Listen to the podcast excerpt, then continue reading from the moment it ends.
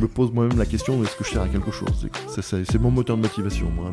Où que je sois, c'est est-ce que je suis utile aux gens qui sont autour de moi et à l'entreprise? Mais souvent, ça m'oblige à changer de posture, à changer de positionnement, provoquer des déséquilibres pour euh, entendre le grincement. Si ça grince pas, c'est que ça bouge pas. Euh, et ensuite faire confiance au collectif, parce que la, bonne nouvelle, c'est que c'est rarement vous en tant que manager tout seul qui trouvez des solutions et amenez le progrès. C'est les équipes derrière qui trouvent des solutions et amènent le progrès. Team is everything. L'équipe fait tout. Ça condense tout pour moi. C'est vraiment la synthèse de tout ce à quoi je crois. Je suis Pierre L'Hôpitalier, cofondateur de Kaibi, société spécialisée dans le digital et le développement applicatif. Ces 15 dernières années, j'ai eu la chance de rencontrer de nombreux CTOs et talents du monde de l'IT qui le sont devenus. Aujourd'hui, je leur donne la parole et ils nous donnent leur vision.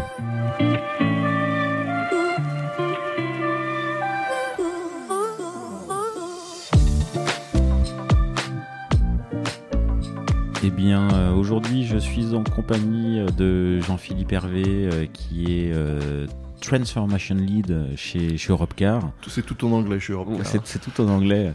Ça, ça me challenge. hein. Je- J'étais en discussion il y, a, il y a- il y a pas longtemps pour faire un podcast en anglais d'ailleurs avec euh, le CTO de Conto, Émeric Augustin. Euh, alors pour le coup, on a repoussé, mais euh, je sens que ça va me challenger. C'est un, vrai challenge. Euh, je peux d'ores et déjà te donner un petit témoignage, même si tu m'as pas posé de questions là-dessus. C'est que même quand on est euh, plutôt bon en anglais, ben, le fait de ne pas pratiquer sa langue maternelle, quand on fait du management et que de plus en plus on est dans des, un rôle d'influence auprès des autres, euh, la, subtilité, du langage, c'est quelque chose de capital. Et quand on n'est pas dans sa langue mater- maternelle, on n'a pas le même niveau.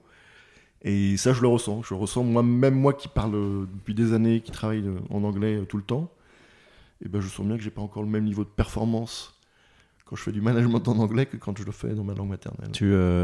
C'est quelque chose que tu as. Que tu éprouves actuellement en fait Oui, ou- absolument. Ouais, que je ressens euh, au quotidien et sur lequel je, je travaille parce que, alors je pense que la langue anglaise en plus n'a pas le même niveau de peut-être de, de richesse ou de finesse que la langue française, Euh, et que choisir et peser ses mots quand on parle à quelqu'un, particulièrement quand on donne du feedback, euh, c'est important. Il faut, faut- faut bien choisir. Et je, sais bien que même si je parle bien en anglais, j'ai pas le même niveau d'efficacité en anglais qu'en français. Ok, bon bah écoute, ça sera un Donc, petit bon challenge. courage pour Ouais, toi. mais, bon, tu sais, je je serai pas celui qui parlerait le plus. D'accord. Mais bon, faut que les questions soient quand même compréhensibles. Écoute, ça fait plaisir de ça fait plaisir de te de t'avoir ici sur le podcast. Ça fait un- une petite année euh, euh, qu'on en parle euh, depuis que j'ai j'ai reçu euh, bah, Thomas Danso notamment. Romain Serra, je t'ai recontacté après l'épisode de Romain Serra. Ok, oui. Euh, ça fait plaisir parce que ça fait, euh, je pense, 10-12 ans qu'on se croise, qu'on se recroise. Absolument. Euh, tu es à des postes où opérationnellement on se voit pas forcément trop trop euh, par rapport à par rapport à Kaibi, mais, on bah se voilà, connaît- on mais se on, connaît on se connaît depuis un petit moment Ouais. et ça me fait très plaisir. Après vente privée, après SNCF Connect, notamment, on va pouvoir évo- évoquer évoquer quelques pages de, de ton parcours. Alors quand on quand on s'est eu au téléphone, je crois qu'on s'est dit que euh, on n'évoquerait pas tout, pas toutes les pages parce qu'il y en a pas mal, et qu'on allait euh, se concentrer sur euh, sur trois grandes étapes et puis les- trois dernières. Oui, les plus récentes, oui. Mais voilà, est-ce qu'avant d'y passer, est-ce que tu peux te prés- présenter rapidement? Alors, euh, j'ai 55 ans. je suis marié, j'ai une fille. Euh, C'est bien de et je- démarrer par là, voilà. euh, c'est ce qui compte le plus pour moi, hein, ma vie privée, ma famille. Euh, et je travaille dans, le, dans le- la filière du système d'information depuis toujours. En fait, j'ai une formation de, de développeur. J'ai découvert le, le- développement pendant mes études et j'ai commencé à travailler dans une société de services qui a disparu depuis. Mais surtout, j'ai eu la chance de travailler chez Bouygues Télécom au moment où l'opérateur a été créé. Euh, j'y ai passé en tout une quinzaine d'années, euh, d'abord en tant que, prestataire, mais très vite en tant que collaborateur.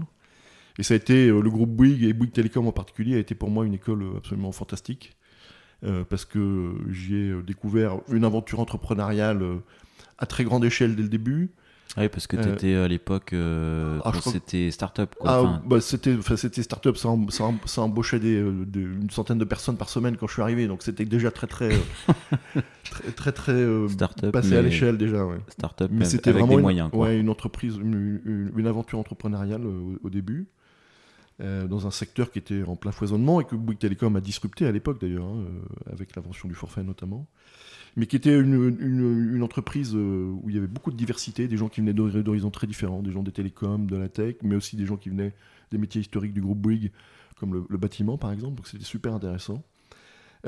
J'avais interviewé Paul Cohen-Scali. euh, oui, qui- avec qui j'ai travaillé euh, chez Bouygues Télécom pendant longtemps aussi. hein. qui m'avait dit ouais ce- cette époque-là était une, euh, une vraie école de management. Absolument, voilà. Et pour moi, ça a été euh, l'occasion toutes ces années de découvrir non seulement euh, le système d'information, euh, la gestion de projet à laquelle j'ai pris goût, euh, mais très vite le management, effectivement, le, management des personnes et des équipes qui m'a euh, passionné et pour lequel le groupe Bouygues s'est très très bien formé. Donc ça a été une super école. Donc j'ai commencé par ça. Euh, et au bout d'une quinzaine d'années, euh, arrivé à la quarantaine, euh, j'ai eu envie de, de- de- me remettre en question. Mais vraiment, ça part- partait d'une démarche personnelle. J'avais eu la chance de découvrir les prémices de, si ce n'est de l'agilité, mais du Scrum, puisque je m'occupais d'équipes de développement, et donc d'expérimenter des manières de travailler un petit peu, un petit peu différentes. Euh, C'était très balbutiant, hein. c'était à la fin des années euh, 2000, donc on était. euh, moi, je découvrais ça sur le, sur le tas, en tout cas. Euh, et c'est ce qui m'a incité euh, aussi à, m'ouvrir à l'e-commerce, qui était un. Voilà, le. L'Internet était une, discipline euh, dans le groupe Bouygues Télécom à l'époque qui était surtout vu comme un canal de, de contact client euh, moins cher qu'un call center par exemple. Pas tellement comme un canal de vente à l'époque. Donc l'e-commerce, on n'en parlait pas trop. Mais par contre, il y avait quand même pas mal de boîtes qui commençaient à, À en parler. à en parler, à performer sur l'e-commerce, y compris en France, et dont en vente privée évidemment, qui, était, euh, qui, est, qui est toujours un fer de lance de l'e-commerce français, ou euh, plus, plus européen même maintenant. Euh, et euh, j'ai eu l'opportunité, en mettant le nez à l'extérieur, de les, de, de les rejoindre en tant que responsable du, du- du- du développement. T'as mis, mis le nez à l'extérieur. euh, on est venu te choper le bout du nez? Ouais, Comment, ça s'est passé? J'ai mis le nez à l'extérieur parce que c'était vraiment une démarche personnelle. J'avais vraiment envie, je me dis, j'ai- j'ai 40 ans, il faut que je me remette en question. J'étais bien là où j'étais, hein, j'avais pas spécialement envie de quitter Bouygues Télécom.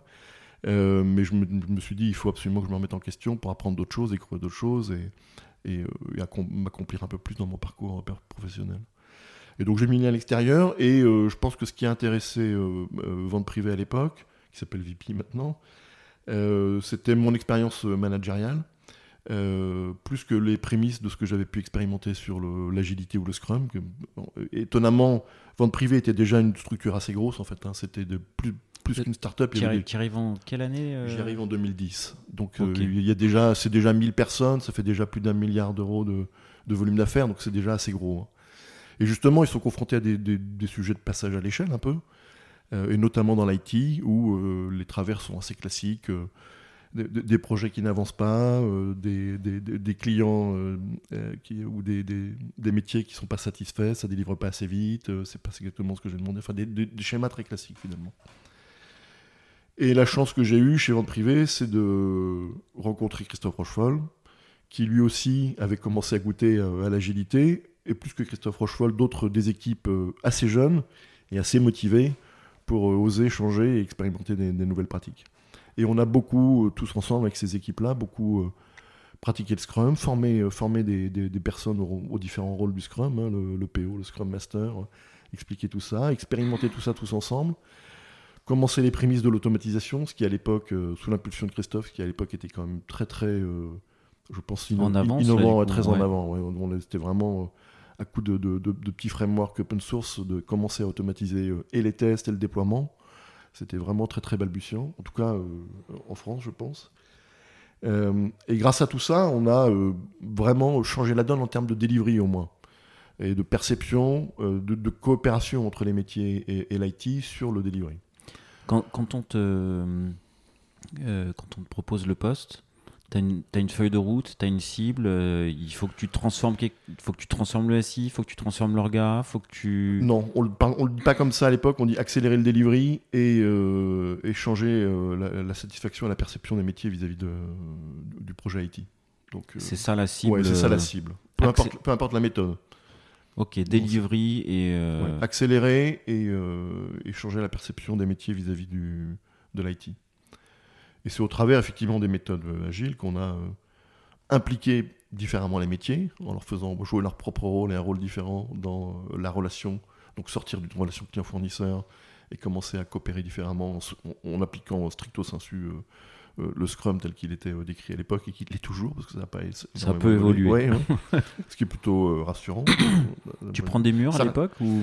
Alors j'en ai, on, on en, a pris un euh, euh, vis-à-vis de la prod. C'est-à-dire qu'on a accéléré le delivery, la perception des projets, euh, ce qu'on faisait dans les projets était beaucoup plus accepté, beaucoup plus rapide, mais on n'en voyait pas en prod plus souvent. Et donc là, pour le coup, c'est un vrai, une vraie frustration, parce que t'as beau délivrer plus vite, si tu n'envoies pas en production au contact de ton client plus souvent, tu crées pas de valeur pour l'entreprise. Et donc au final, ça n'est qu'une per- donc la perception du métier euh, t'es p- pas changée euh, à ce, mo- à ce niveau-là, à ce moment-là. Ouais, vis-à-vis des équipes projet, la perception métier était meilleure. Euh, le, pro- le projet se vivait mieux, mais vis-à-vis de la valeur réellement créée pour le client, euh, c'était pas, c'était pas meilleur du tout. C'est-à-dire que on délivrait les projets, les projets étaient terminés, mais le code était dormant quelque part avant de passer en production, parce que euh, on était encore dans des, dans, dans des approches euh, très manuelles, euh, très sécurisées. Alors aussi pour des bonnes raisons, parce que c'est, euh, il se trouve que ven- vente privée est un business euh, où les, les- les pics de trafic sont, sont- sont gigantesques à l'ouverture des ventes. Donc, euh, donc il y avait aussi à l'époque les, problématiques de résilience des systèmes d'information, elles n'étaient pas explorées comme elles le sont aujourd'hui. Euh, donc on était, euh, on était très prudent aussi dans ce qu'on faisait. Donc, Ouais, à euh, l'époque, tu n'avais pas de possibilité de cloud, d'autoscaling. Pas du tout, pas du tout, Tu ouais. fonctionnais avec Akamai, euh, du CDN. euh, Exactement, c'est du, voilà, du, du CDN Akamai et effectivement et, euh, et de l'infrastructure, euh, je veux dire provisionnée euh, à la À volée mais manuellement. Donc c'est-à-dire un peu à l'avance effectivement. Donc du dimensionnement qui est pas de pas du tout de l'autoscaling, des choses comme ça. Donc c'était un, un mur à la fois euh, technique et culturel aussi quand même. Il faut, faut bien faut bien l'admettre. D'ailleurs Christophe, moi je suis parti après, mais Christophe a poursuivi en installant la démarche DevOps, euh, en prenant lui-même les Ops, je crois d'ailleurs à un moment euh, pour tirer justement cette démarche-là et, un peu obliger, euh, j'allais dire, l'automate à s'imposer en production. La, valeur de l'automate, ça n'est que, si on utilise exactement le même automate dans tous les, env- les environnements sur lesquels on fait du développement, du test, des UAT, puis de la production. Si, si à un moment on change l'automate, on perd toute la valeur de l'automatisation. Euh, quand tu parles d'automate, tu parles d'un outil. hein. Je parle de la chaîne CI/CD en fait, toute, Ouais. la, toute la chaîne d'automatisation euh, et des tests, de toutes les familles de tests et surtout des, des déploiements. Et du coup, il fallait l'automatiser à l'échelle du SI euh, VP, c'est ça que tu. Oui, alors on l'avait, je dirais plutôt bien fait euh, avec des solutions open source à l'époque. Euh, donc, mais, mais par contre, c'était euh, donc c'était utilisé en environnement de dev, en environnement de test, éventuellement en UAT. Mais en production, euh, mes collègues voulaient pas en entendre parler à l'époque. Et donc, non, ok, on réceptionne ce que vous nous envoyez, mais on continue à l'installer euh, à l'ancienne. D'accord. Et donc tu perds toute la valeur de ce qu'est l'automatisation, qui est la répétition euh, mille, mille fois du, du même geste par, euh, par un automate. Ça te garantit l'exécution et le déploiement à l'arrivée. Et comment t'as fait pour convaincre euh, Alors, Moi, j'ai rien fait parce que je suis parti. C'est Christophe qui, à l'époque, ouais, qui, qui, effectivement je- a continué à pousser l'aventure. Et c'est la démarche DevOps qui est arrivée à ce moment-là, qui a commencé à inspirer. ok, faut... On avait euh, commencé à travailler autrement entre les métiers et les, et les devs. Et ben, on a commencé à travailler autrement entre les devs et les ops aussi. C'est ce qui a aidé, C'est je ce qui a permis euh, ouais. ok, d'aller jusqu'au bout de la démarche. Exactement. Il y, a eu d'autres euh, euh, difficu- enfin, des difficultés justement quand tu transformes une DSI parce que euh, là il y avait déjà peut-être 200, 300, enfin c'était combien à l'époque 200, 300 Euh, personnes? Non, c'était un peu plus petit, un, Un peu plus petit petit que ça, ça, je dirais 200 personnes hein, peut-être. ouais. Ouais. Mais, mais euh, à l'époque, on parlait pas de transformation chez Vente Privée. hein. Cette- ces notions-là, tu vois, on parlait pas de, de systémique des organisations, des choses comme ça. On était vraiment très balbutiant, euh, très pratico-pratique, ce qui était plutôt bien. Ouais. On expérimentait les choses, on essayait de changer euh, et les rapports humains et les relations au travail pour euh, délivrer plus vite euh, et un jour envoyer en production plus souvent. Mais on parlait pas vraiment de transformation à l'époque. Moi, j'ai commencé à, à parler de transformation quand j'ai rejoint Gilles de Richemont chez, Chez... chez, oui, chez ce qui s'appelait à l'époque voyagesncf.com, qui est devenu Oui SNCF et maintenant SNCF Connect. Et alors du coup, qu'est-ce qui fait que tu... tu fais 15 ans chez Bouygues et là tu, tu, changes plus vite du coup? Oui, alors au bout de 4 ans, à l'époque j'en avais pas forcément conscience. Mais c'est ce qui s'est révélé pour moi, en tout cas, être un cycle, parce que j'ai fait plusieurs cycles de 4-5 ans, en fait. Euh, justement, quand on est sur des sujets de transformation, même si on se le dit pas, euh, je me le disais pas comme ça à l'époque, je pense qu'au bout de 4-5 ans, on a fait un peu le tour de la question et ça vaut le coup d'amener du sang neuf, des idées nouvelles, des approches nouvelles, de changer un peu, de déséquilibrer un peu les choses pour continuer le, mouvement. C'est Gilles de Richemont qui disait souvent ça.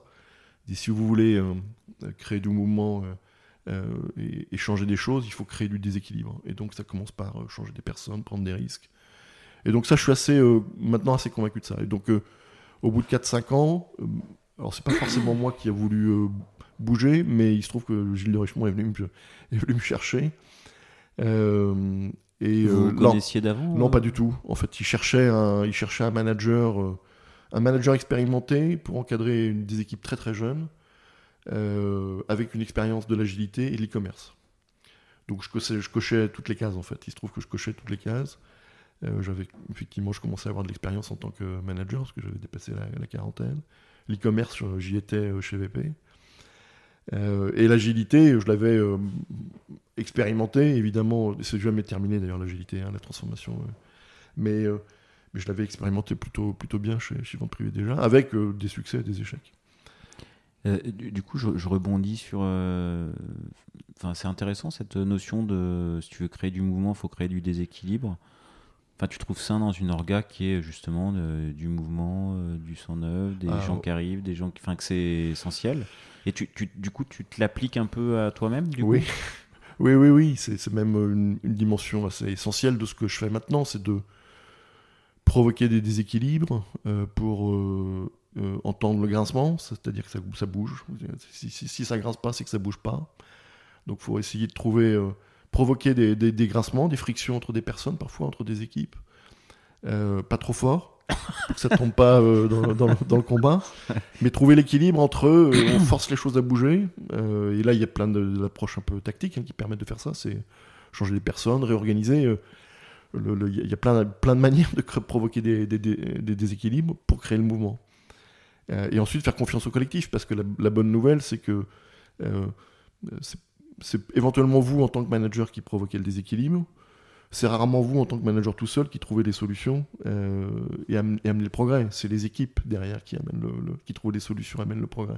La force du collectif qui, dans ce, dans ce genre de déséquilibre que vous avez éventuellement provoqué, euh, trouve le moyen, le chemin pour euh, se rééquilibrer mais en ayant forcément euh, avancé, reculé, euh, fait un pas de côté, peu, importe le mouvement, mais en ayant bougé en tout cas. Je, reconnais un peu dans ce que tu dis euh, des choses que tu as peut-être transmises, enfin qu'il avait en lui, mais que tu as transmises à Romain Serra, parce que je crois le, le titre de son épisode, très très orienté collectif, justement, ah, la force du collectif, quoi, effectivement. Je ne sais pas si je lui ai transmis les choses, mais quand, on fait du management, il y a un moment où non seulement on se convainc on constate que le collectif est plus fort et que la diversité est encore plus forte. Et, du coup, est-ce que alors j'ai l'impression que c'est plutôt toi dans ta carrière qui est euh, qui a plutôt euh, initié la démarche de te mettre en de créer, enfin de partir? Est-ce que c'est arrivé euh, que ça soit dans l'autre sens, qu'il y ait un manager à toi qui veut créer du déséquilibre en te disant c'est peut-être le moment de de bah, euh, partir ailleurs euh, pour toi et pour la boîte. Alors partir, partir ailleurs pas forcément mais euh, Gilles Desrochemont avait cette a toujours je pense cette, cette qualité là hein, de, de, de, provoquer des déséquilibres autour de lui pour inciter ses équipes à changer, à s'adapter, à trouver des solutions, à avancer. Donc il, est celui qui m'a appris ça, qu'il fallait donc il est, il est arrivé, j'ai un souvenir en tête où il a, il a provoqué une réorg dans, il m'a incité fortement à réorganiser mon, équipe de delivery chez, chez WSNCF. Il m'a même recommandé quelqu'un euh, que je ne que je souhaitais pas forcément prendre au début. Je peux la citer parce que c'est devenu une amie et qu'elle est bourrée de talent. C'est Laurence Jardin. Et en, forçant un peu ça, euh, sans, sans, excès, mais en le forçant quand même un peu, il a changé la donne pour mon équipe et pour moi. Donc il a, euh, il a créé des conditions où il s'est avéré que Laurence était, euh, a été la bonne pièce au bon moment, avec une richesse incroyable, une diversité supplémentaire, et que l'équipe de delivery à ce moment-là s'est déployée, s'est décuplée et, a, largement progressé. Mais mais il a fallu que ça grince un ouais, peu. la pulsion du changement, c'était Gilles qui l'avait donné, et s'il l'avait pas fait, j'aurais peut-être pas fait ce mouvement-là, ou en tout cas pas à ce moment-là. Il a imposé ou il a fortement suggéré Il y a eu une tactique C'est là qu'il faut. C'est là qu'il y a une dimension tactique dans ces, dans ces choses-là. C'est-à-dire qu'il faut surtout pas l'imposer. C'est que euh, ça marche jamais comme ça. Donc c'est euh, de la suggestion, de la discussion, du partage, d'échange d'idées, euh, de l'incitation effectivement, éventuellement un peu forte par moment. Ça peut valoir le coup de temps en temps d'utiliser le poids de la hiérarchie, mais c'est une corde parmi d'autres à, son arc. Donc donc euh, il l'a il bien fait. Et j'ai appris de ça, c'est que moi j'essaye effectivement de, de reproduire ce genre de choses différemment à chaque fois, mais de provoquer autour de moi, si ce n'est dans mes équipes, mais autour de moi, euh, des conditions qui vont faire du qui vont amener du changement. Il me semble que hum, Thomas Nanceau, euh, qui était dans tes équipes, enfin c'est un, souvenir, me disait que bah, tu étais un peu à l'initiative de chez SNCF Connect du lancement de, euh, du pôle de développement à Nantes. Alors, c'est lui, qui, lui qui a été à l'initiative. Alors, du je l'ai soutenu, mais c'est lui qui a été à l'initiative. Pour le coup, euh, bah, moi, c'est peut-être mon cerveau qui me joue des tours, mais il, me disait, je pense que c'est dans le podcast, il me disait un jour, euh, Jean-Philippe Hervé dit, bah, ça serait, ça serait pas inintéressant de lancer un truc à Nantes, tout ça, pour développer, pour le recrutement, pour tout ça. Et six mois plus tard, c'est lui qui est revenu te voir en, levant la main et tu as soutenu le truc. Est-ce que c'est. Ouais, J'avais l'idée et je donné les conditions de déséquilibre justement? Non, mais je l'ai soutenu dans son, j'allais dire dans son enveloppe en tant que patron du pôle de développement qui, qui, qui était là-bas. Mais euh, la création du pôle, euh, l'envie de s'implanter à Nantes, c'était. Euh, c'était plutôt lui C'était lui, ouais, c'était lui. Ah d'accord, c'est lui qui a poussé et toi tu as plutôt soutenu. Moi j'ai soutenu, je l'ai aidé. Mais euh, l'initiative, c'est lui. D'accord, ok, ok, ok. Et, euh, alors, du coup, sur l'expérience Connect, euh, entre tes zéros et puis, et puis tes départs, entre la cible qu'on te donne, la feuille de route, ce que tu ce que tu fais, ce que tu transformes, c'est quoi? Euh, ma première action, c'est de dire que c'est une aventure extraordinaire. C'est-à-dire que c'est euh, cinq ans pendant lesquels, là pour le coup, on, parlait vraiment de transformation. Euh, et ça, c'était dès le départ, quoi. Oui, je, quasiment pense fiche de poste. Je, me, revois, je me revois passer mon entretien avec Jules Desrochemont et on, on dessinait déjà. on dessinait déjà tous les deux ensemble pendant l'entretien des, des orgas, des méthodes de travail, des choses comme ça. Donc on, et, du, système d'information, tu vois, donc des, des, des, des d'architecture, des choses comme ça. Donc dès le début, il y avait ce, souhait de, de, faire bouger des lignes, et dans le système d'information lui-même, euh, pour le faire progresser, et, euh, et dans l'organisation, voire même la culture. Je pense même que dès le début, on parlait de la, la culture de, de, l'entreprise et de l'équipe qui était sous la responsabilité de Gilles.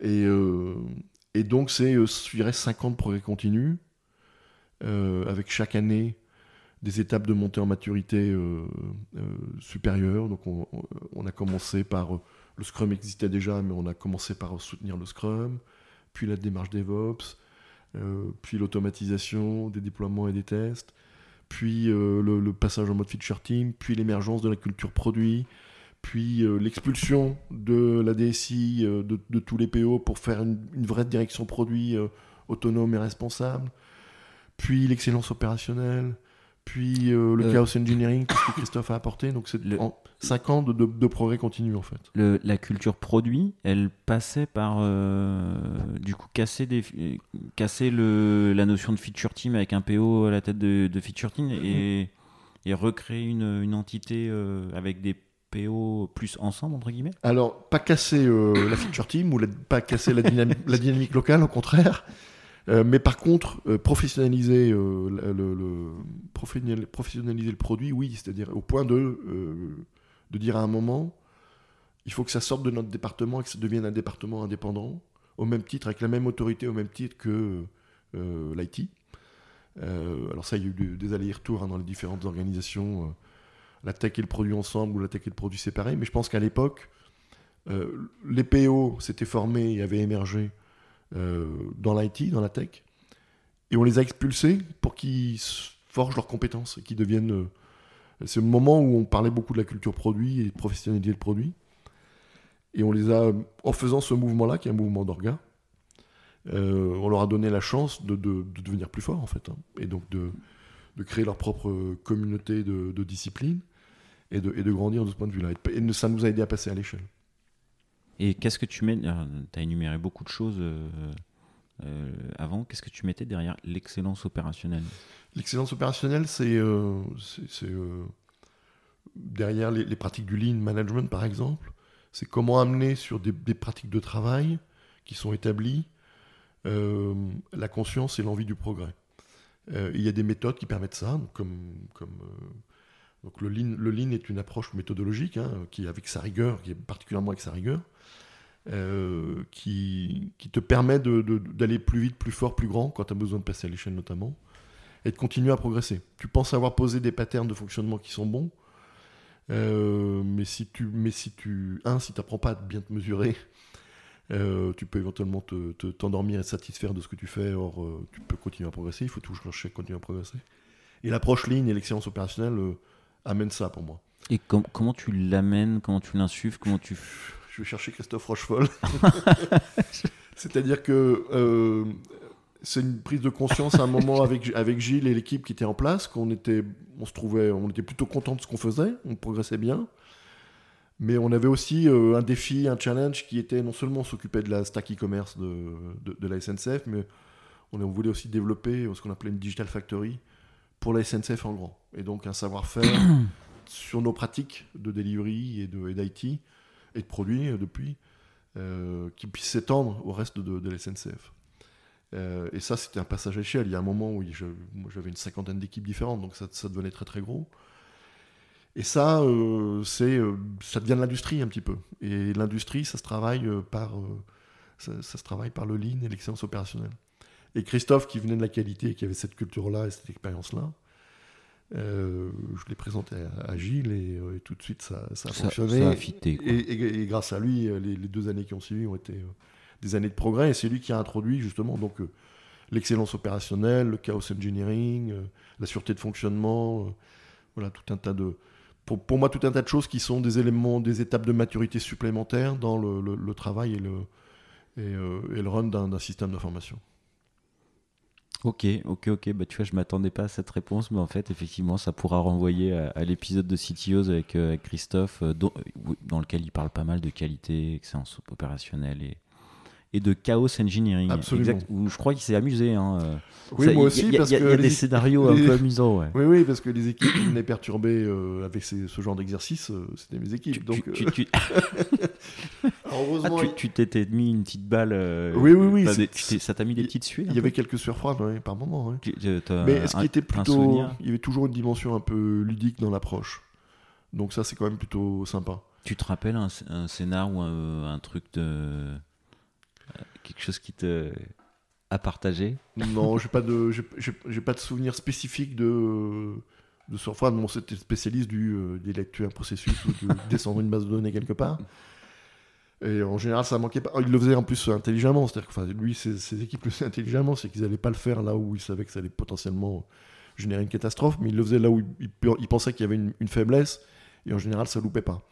Et, et ce qui était vraiment fantastique, c'est qu'à chaque fois, ce genre d'exercice, euh, provoquer une prise de conscience qui légitimait euh, l'introduction dans les backlogs de user story technique, ce qui est toujours difficile à faire passer, hein, le refactoring des, systèmes d'information et des quand on veut voilà quand on veut c'est une bonne manière de faire passer les chantiers techniques le chaos euh, engineering. voilà il fut un temps moi j'ai connu ça dans mes vies précédentes il fut un temps où malheureusement un gros incident en prod provoquait des prises de conscience qui permettaient de faire du de, de réformer les systèmes d'information il vaut mieux pas attendre les gros incidents, il vaut mieux s'entraîner et se les provoquer soi-même pour provoquer cette prise de conscience dans de bonnes conditions. Et est-ce que, euh, euh, j'imagine l'une des difficultés, c'est également euh, que les équipes aient la culture de l'exercice, parce que sinon ça peut quand même être un peu mal pris par les équipes de dire, ok, on a fait un exercice, bon, bah, la base elle est tombée, c'est un peu ma faute. Ouais, mais il y avait déjà. Comment t'évites le côté un peu culpabilisant qu'il peut y avoir derrière Et, alors, il se trouve que je- il y avait déjà chez nous, comme dans beaucoup de grosses boîtes, quand même, les, euh, une culture de, de, de- de la sécurisation des plans de, recou- des plans de, sécurisation, de disaster, les disaster, disaster recovery, des backups, des choses comme ça, qui en général, par, par le biais des équipes de, de sécurité, font l'objet quand même d'exercices à grande échelle, au moins une fois par an dans les entreprises. Euh, qui impliquent à la fois les métiers et l'IT, mais comme l'IT est un peu partout maintenant, forcément. Donc la culture, elle existe déjà un peu. C'est-à-dire la culture de. Il faut faire un exercice pour euh, euh, se préparer au pire. Il vaut mieux le faire soi-même que, de- subir. Cette culture-là, elle existait déjà un peu. Donc le fait de, l'organiser à plus petite échelle, de manière plus pointue sur des choses très précises, mais en le faisant sur des choses qui concernent directement les équipes et qui les intéressent, et qui sont un peu des challenges, un peu des défis, c'est le côté ludique un peu de la démarche, euh, ça marche plutôt bien. Les, les gens achetaient assez, assez vite et assez bien le- l'exercice. Ok, bon, moi je, je, je crois que sur la partie SNCF tu as, donné une bonne overview de.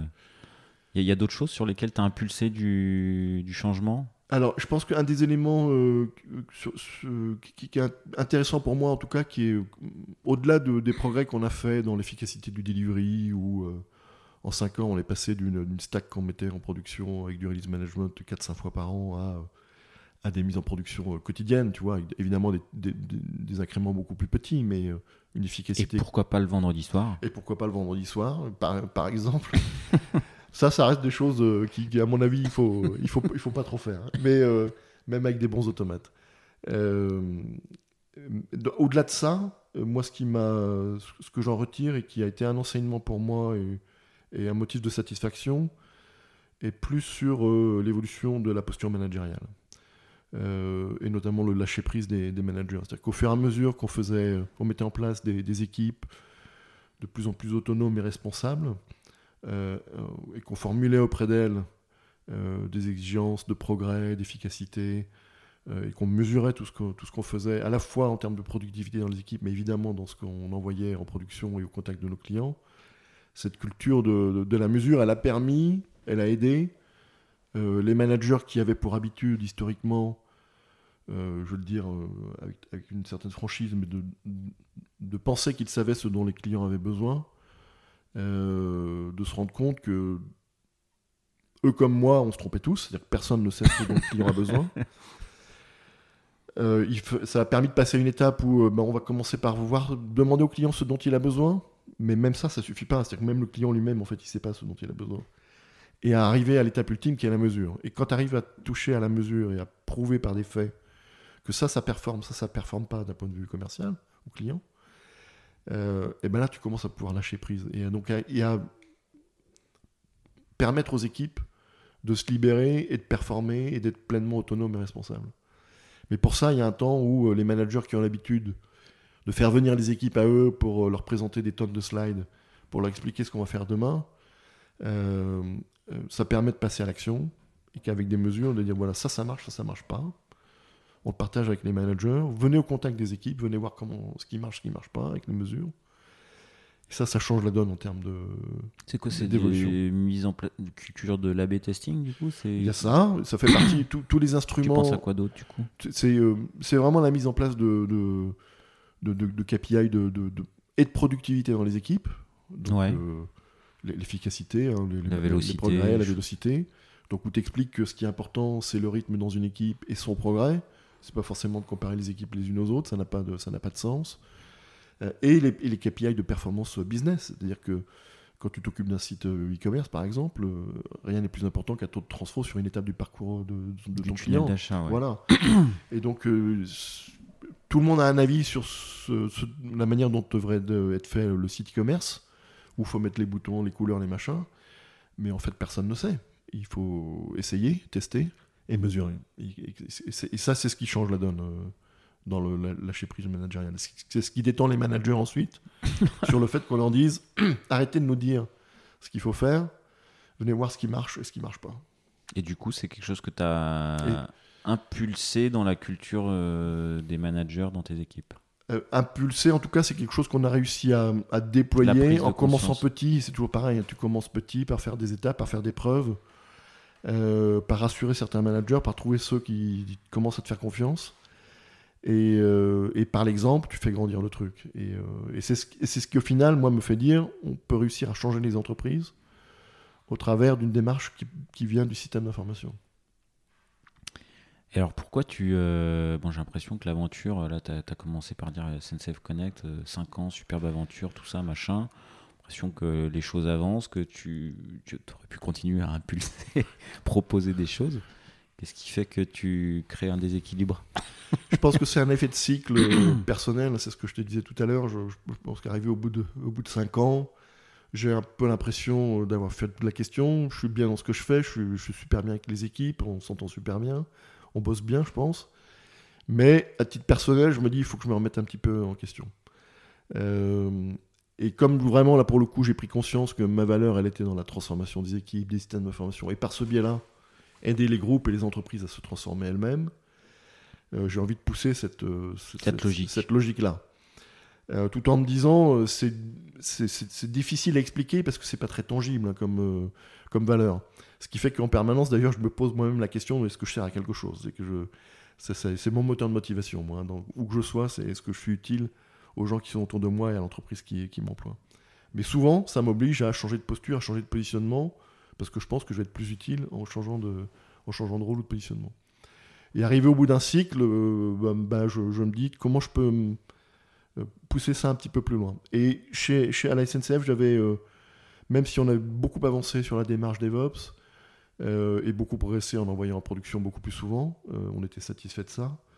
Il n'empêche que j'avais constaté, moi en tant que manager, que pour les équipes euh, Ops IT, c'était très difficile le, changement. Ils étaient à la fois, ils étaient pris entre deux, en tenaille un peu entre des évolutions de méthode poussées par l'agilité et la démarche DevOps qui changeaient les pratiques, et, des, et des évolutions, ce que j'appelle des évolutions de matière, c'est-à-dire la matière dont ils ont l'habitude de s'occuper, qui est l'infrastructure, euh, avec évidemment l'émergence du cloud et des solutions SaaS, euh, leur matière première, elle était en pleine révolution également. Et donc, euh, psychologiquement, pour les équipes IT Ops, je, me disais, mais c'est pour eux que le changement est le, plus, le plus radical, le plus dur. Et je comprends que ce soit pas facile. Et donc, j'avais envie de les soutenir et de les accompagner. Et donc, j'ai émis l'idée de dire, et si j'allais faire de la transformation après avoir fait pendant 25 ans du, delivery, en prenant un, un rôle de patron des opérations, pour voir si je peux mieux aider la transformation des, équipes IT Ops et tirer une transformation d'entreprise plus vite que je ne le fais en la poussant depuis le delivery. Et donc j'ai souhaité euh, expérimenter ça, j'ai testé l'idée auprès de certains de mes anciens euh, patrons et managers en qui j'avais confiance, euh, François Darmandy qui est toujours dans le, dans, le groupe Bouygues et, Gilles de Richemont qui j'ai testé l'idée, qui lui était parti chez Accor. Et, non seulement, non seulement l'idée. Alors ils m'ont je sens qu'ils tous les deux regardé avec des, des, grands yeux en disant on voit jamais un mec du delivery qui a envie de passer aux ops, c'est rare.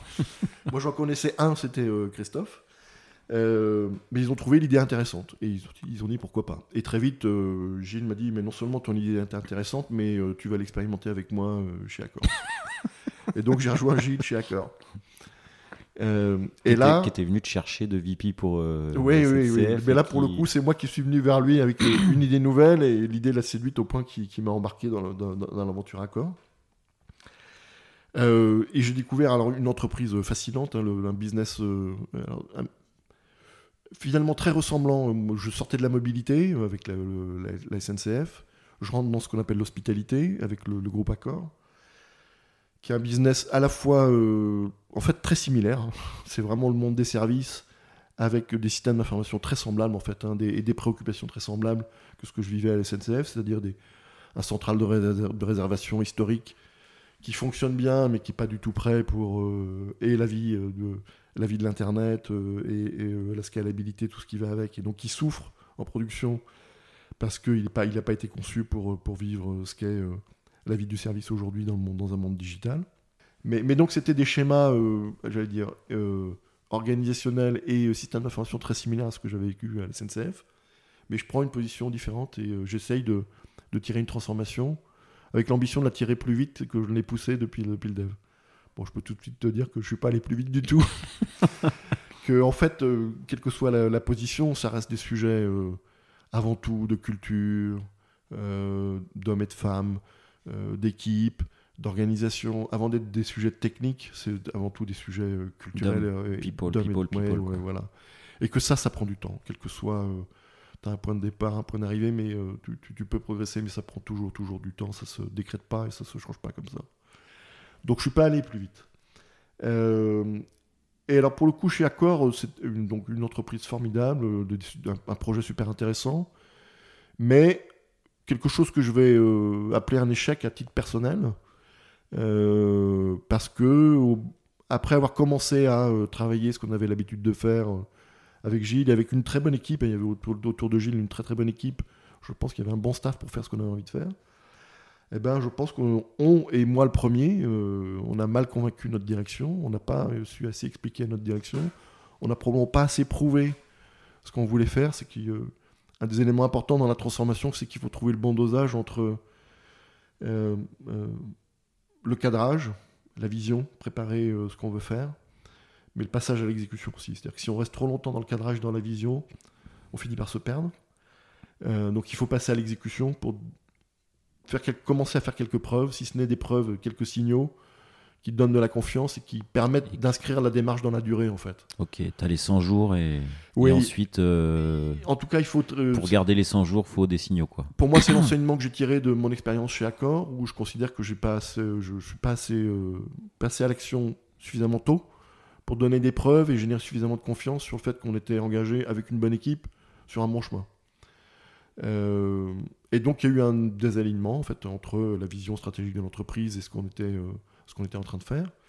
Et donc, d'où le besoin, euh, un peu frustrant pour moi, de, de, de- de changer d'air au bout de deux ans et demi. Tu vois, je ne suis pas resté très longtemps. Deux ans et demi, pour le coup, pour moi, c'est un.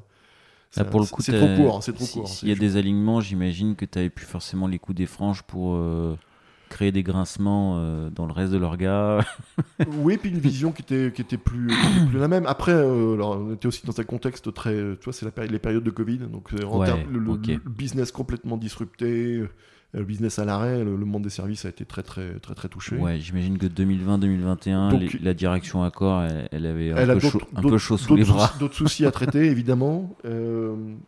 Mais vraiment, pour moi, c'est à titre personnel. hein, C'est vraiment. euh, J'adore Accor. hein, C'est vraiment une, une super entreprise. Et, et d'ailleurs, euh, je suis ravi de voir qu'ils ont euh, poursuivi la- l'aventure, repris le chemin avec The Edge, avec d'autres, euh, et que ça se passe très bien, et qu'ils avancent et qu'ils progressent. euh, et que finalement, ils n'avaient pas spécialement besoin de moi non plus. Ça, ça, ça, c'est aussi un enseignement qui est. On est personne irremplaçable. Mais parfois, il faut oser prendre des décisions aussi. Hein, on se dire, c'est probablement plus moi qui suis la bonne personne au bon moment, au bon endroit, et donc il faut que je bouge. Et Ça, donc, tu te l'es- et ça, donc- tu te l'es ouais, dit, je me suis dit, ouais, je me suis dit. Et Est-ce Ouais. qu'on se le dit euh, J'ai fait un épisode où euh, Frédéric Rivin me disait euh, on part toujours six mois trop tard. Euh, ou on part toujours six, six mois trop tard, ou on fait toujours partir six mois trop tard quelqu'un. Euh, tu te l'es dit au bon moment? Moi, je pense que je me suis dit au bon moment parce que je- c'est une- ce qui est vrai, c'est que c'est une question que je me suis posée pendant six mois, en gros. au, au sens où tu as quand même envie de persévérer un peu, euh, de donner la chance au produit, comme on dit. Euh, et puis, il y a un moment, effectivement, où tu te dis non, mais c'est plus moi la bonne personne pour poursuivre ce, che- ce chemin-là.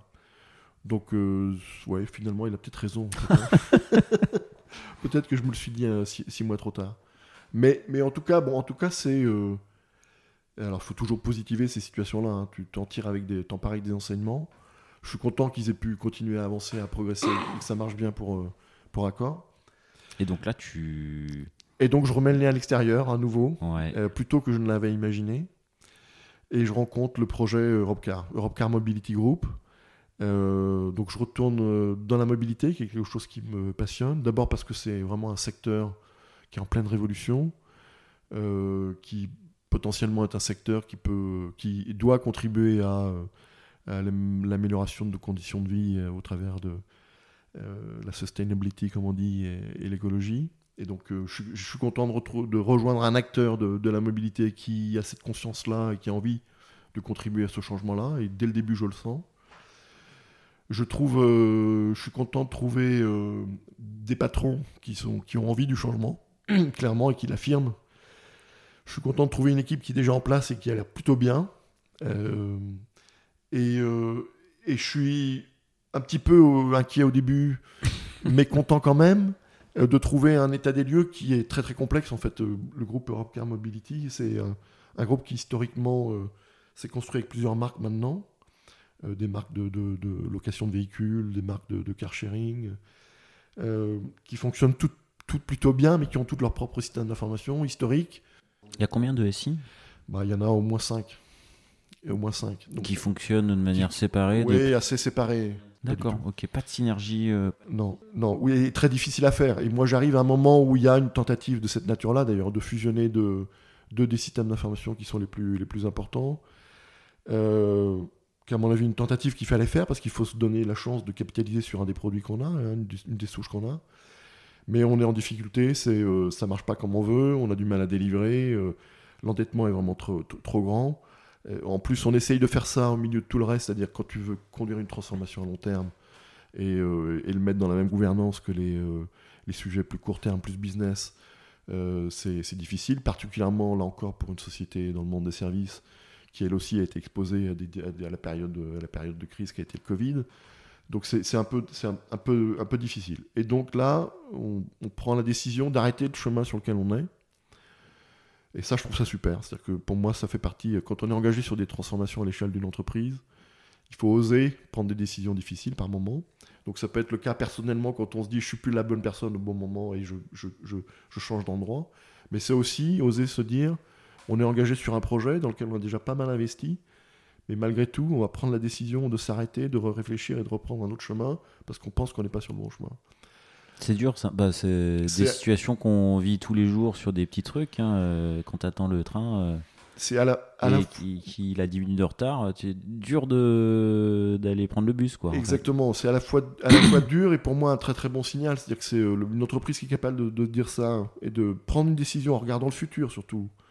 Qu'est-ce qui reste à faire? Quelles sont les choses qu'on a à faire demain?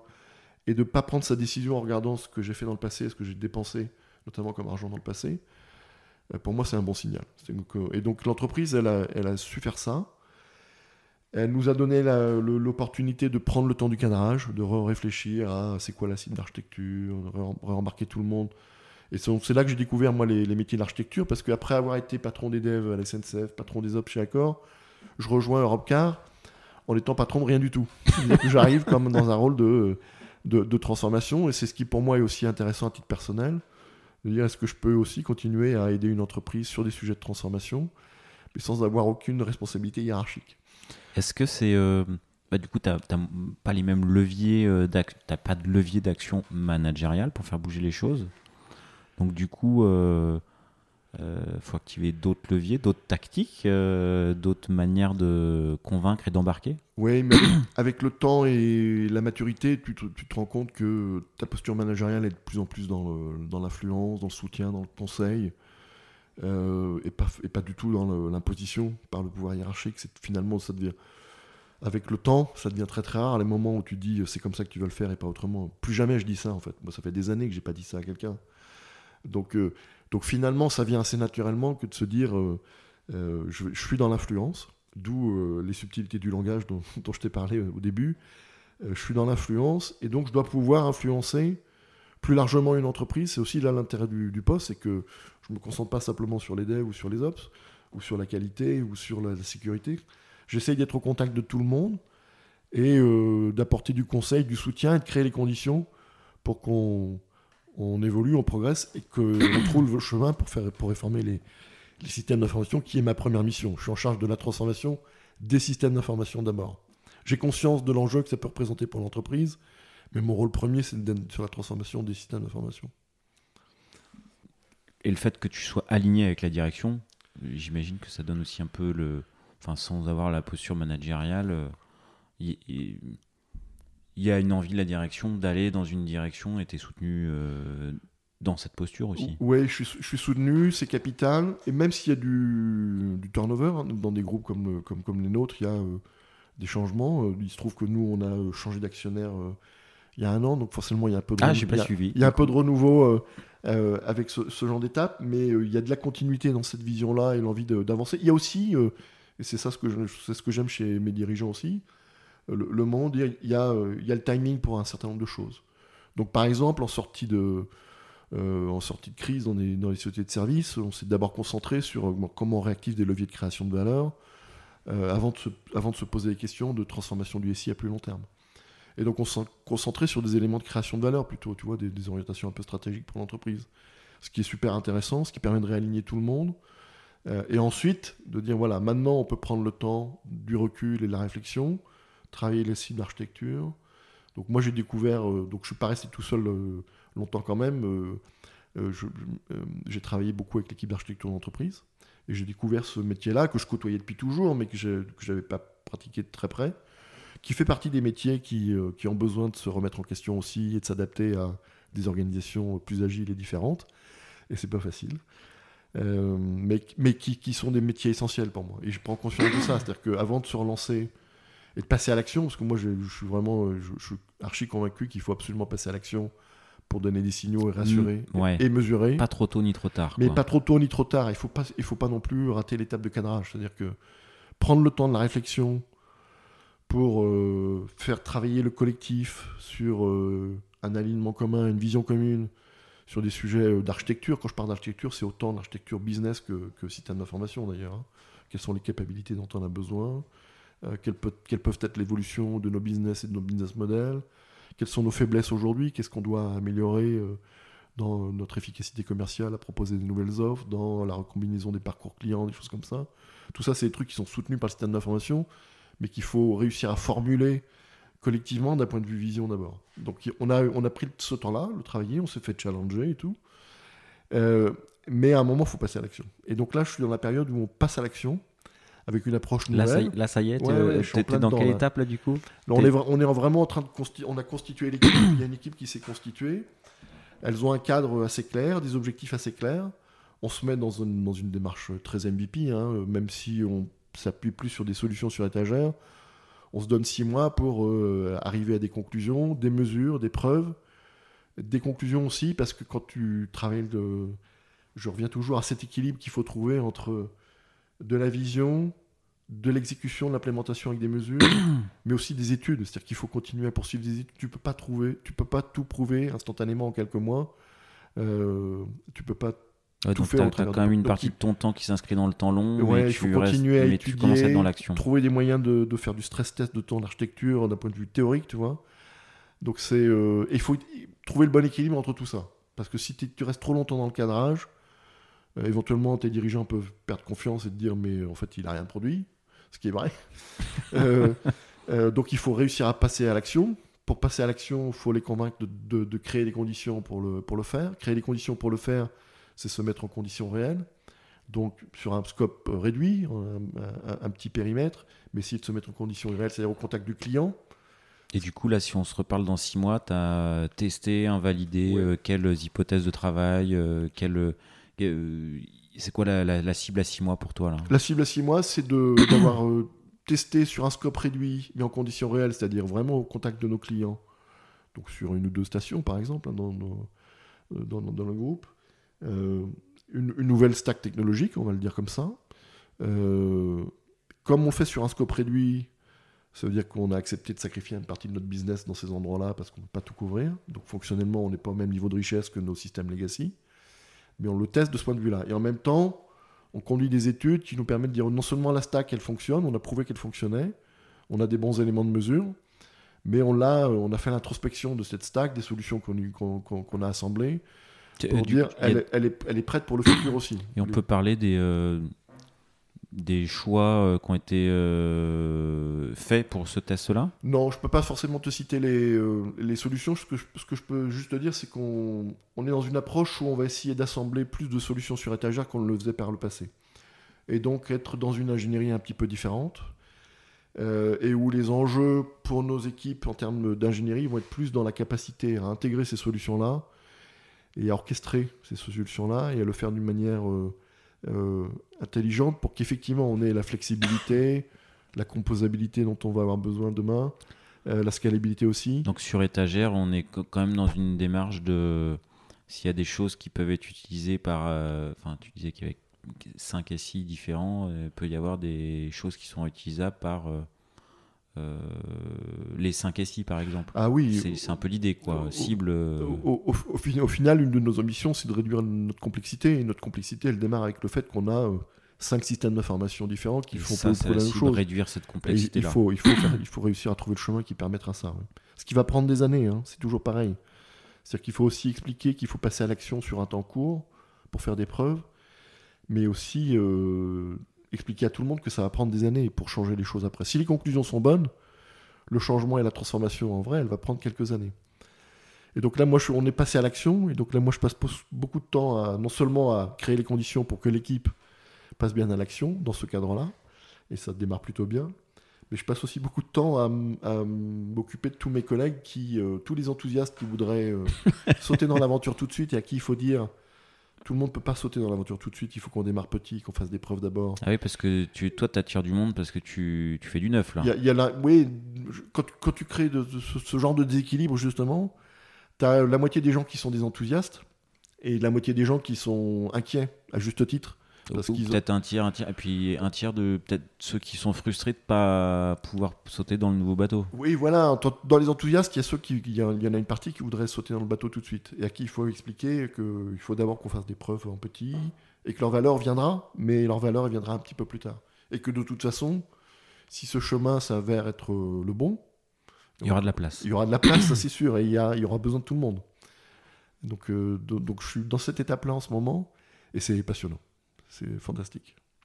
Ok, bon, j'ai l'impression qu'on pourrait se- s'en reparler dans deux ans par exemple. Il faudra Eh ben, que, que je, te, que, je, que je te dise qu'est-ce que ça a donné, quels sont les enseignements, parce que c'est toujours pareil aussi. hein, tu tu t'engages dans quelque chose, euh, ce qui se passe deux ans ou trois ans après n'est jamais ce que tu as imaginé, ce que tu avais raconté au début. Mais c'est pas grave ça. L'important, c'est pas grave. c'est de c'est- s'engager, c'est de Est-ce qu'il y créer a eu un bon chemin? Ouais, voilà, de s'engager sur le chemin, d'avoir euh, bougé et de savoir s'adapter euh, en cours de route, toujours. Eh ben écoute, prenons date pour euh, dans deux ans. Et, euh, et avant de se retrouver dans deux ans, bah, ça peut être euh, le moment de, basculer sur quelques dernières questions qui sont désormais devenues classiques sur CTOs. Est-ce que, est-ce que tu as un ou des proverbes, des expressions, maximes qui, te, qui t'accompagnent? Alors j'en ai une qui reste accrochée à moi depuis toujours, qui est très courte en anglais, qui est Team is everything. L'équipe fait tout. Et euh, l'auteur de cette citation, c'est Greg Popovich, qui est un coach de, de basket NBA. Euh, moi, je suis très inspiré par les coachs sportifs. Ah bah d'ailleurs, quand tu es rentré à, Et celle-là, pour moi, Team is everything, ça, ça condense tout. Pour moi, c'est vraiment le- la synthèse de, de tout ce à quoi je crois. Ok, ok, ok. D'autres? Non, c'est la C'est principale. celle qui, te, qui t'accompagne, Ouais, quoi. ouais. Est-ce que euh, euh, tu as un surnom? Euh, ou des surnoms Non. qu'on te donne dans les équipes ou, ou que te donnait ta maman Alors, euh, Tu le partageras pas celui-là? je peux. Je peux euh, ma maman, elle m'a- elle m'appelle Filou. Mais j'ai pas, non, j'ai pas, j'ai pas de surnom. En tout cas, je ne les connais pas. Si, si, si m'en ont donné, euh, ils s'en sont bien cachés. Ils ont peut-être bien fait. J'ai beaucoup de diminutifs en fait, comme j'ai un, prénom, un prénom composé plus un nom de famille qui, a- qui se trouve être un prénom. J'ai beaucoup de diminutifs par contre. Ok, Et tout me va bien. J'ai aucun, de- aucun souci. ok, ça marche. Est-ce que euh, est-ce qu'il y a un titre que tu euh, donnerais euh, à cet épisode? Euh, je pense que je l'ai évoqué dans, le, dans, dans l'interview, c'est euh, la transformation des entreprises au travers de la transformation des systèmes d'information. Waouh, ça fait un peu long. C'est un peu long. Bah, T'aimerais un truc autour de tra- euh, la transfo, quoi. Ouais, la transfo impulsée par le SI. Pour moi, c'est vraiment. Ok. Je peux. je euh, alors, je, je travaille un titre dans ce sens. Je t'en propose un autre qui n'a rien à Ça- voir. Vas-y. euh, parce que j'ai bien aimé. euh, c'est pas naturel comme propos et comme idée, mais je trouvais que ce qui ressortait, c'était les bienfaits des grincements ou l'importance des grincements ou quelque chose. C'est pas naturel comme idée. tu- Je trouve que tu l'as bien fait passer. Donc, euh, j'avais envie de te proposer quelque chose autour de ça, pas forcément autour de la transfo. Ça me va bien aussi. Ça te va bien ouais, aussi Ça me va bien aussi. C'est très bien. Faut- quoi qu'il arrive, il faut que ça bouge. Et donc, euh, le déséquilibre et les grincements C'est pour toi sont ça, nécessaires et des bons signaux. pour la transfo. Quoi. Ouais, absolument. Est-ce que. euh, euh, eh ben, est-ce qu'il y aurait une dernière question que je t'aurais pas posée, que tu aimerais que je te pose euh, Voilà. Eh ben, ce- je dis, euh, non pour aujourd'hui, mais ce sera celle que tu me poseras dans deux ans quand je reviendrai et que je te raconterai. euh, Ah, donc les questions La- tu la- pouvais la- pas forcément. les questions que je peux pas encore te poser. quoi. Exactement. Ok. Eh ben écoute, ben, je vais m'en préparer quelques-unes et je te remercie encore d'avoir accepté l'invitation puis d'avoir franchi le pas parce que je sais que tu, ouais, tu, tu, tu savais pas si, si euh, tu voulais te lancer ou pas et j'espère que c'était une belle expérience. Oui, c'était une belle expérience. Je suis content de l'avoir fait et, euh, et je serai preneur de, de- de- du, du feedback euh, que, que- que j'en aurai. Oh bah t'a- t'auras quelques feedbacks de copains je pense. C'est sûr. Eh ben à très bientôt, merci Merci. beaucoup. Merci Pierre.